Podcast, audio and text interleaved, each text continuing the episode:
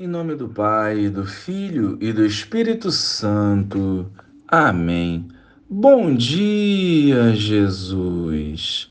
Restaura as nossas forças, aquecendo os nossos corações com a tua palavra e nos encorajando a viver o amor em cada momento deste dia. Fica conosco e nos conduza hoje e sempre. Amém. Naquele tempo, disse Jesus aos seus discípulos: Nem todo aquele que me diz Senhor, Senhor entrará no reino dos céus, mas o que põe em prática a vontade do meu Pai que está nos céus. Naquele dia, muitos vão me dizer: Senhor, Senhor, não foi em teu nome que profetizamos? Não foi em teu nome que expulsamos demônios? E não foi em teu nome que fizemos muitos milagres? Então, eu lhes direi publicamente: Jamais vos conheci. Afastai-vos de mim, vós que praticais o mal. Portanto, quem ouve estas minhas palavras e as põe em prática é como um homem prudente que construiu sua casa sobre a rocha. Caiu a chuva, vieram as enchentes, os ventos deram contra a casa, mas a casa não caiu, porque estava construída sobre a rocha. Por outro lado, quem ouve estas minhas palavras e não as põe em prática é como um homem sem juízo, que construiu sua casa sobre a areia. Caiu a chuva, vieram as enchentes, os ventos sopraram e deram contra a casa, e a casa caiu, e sua ruína foi completa.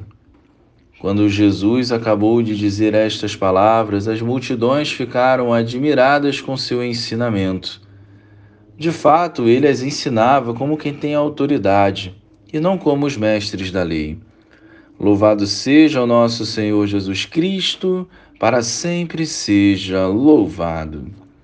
Construir uma casa na rocha é cultivar Jesus no centro da vida, é abrir mão do pecado e viver a conversão diária. Quando desviamos disso, baixamos a guarda e com isso as tempestades da vida começam a nos sufocar e afogar. Jesus nos estimula a pôr em prática os seus ensinamentos e deixa claro que, mesmo seguindo, teremos tribulações. Hoje cabe a nós decidirmos como vamos enfrentá-las, com a vida na rocha firme ou na areia. As consequências são frutos das nossas decisões e não culpa do Senhor. A nossa resposta deve ser diária, e caso seja viver a vontade do Pai, não pode ser pela metade. Ou damos o nosso tudo, ou nada daremos. Ou Deus vem em primeiro lugar, ou ele virá em último. Portanto, não basta partilharmos a palavra. Nós precisamos colocá-la em prática no nosso dia a dia.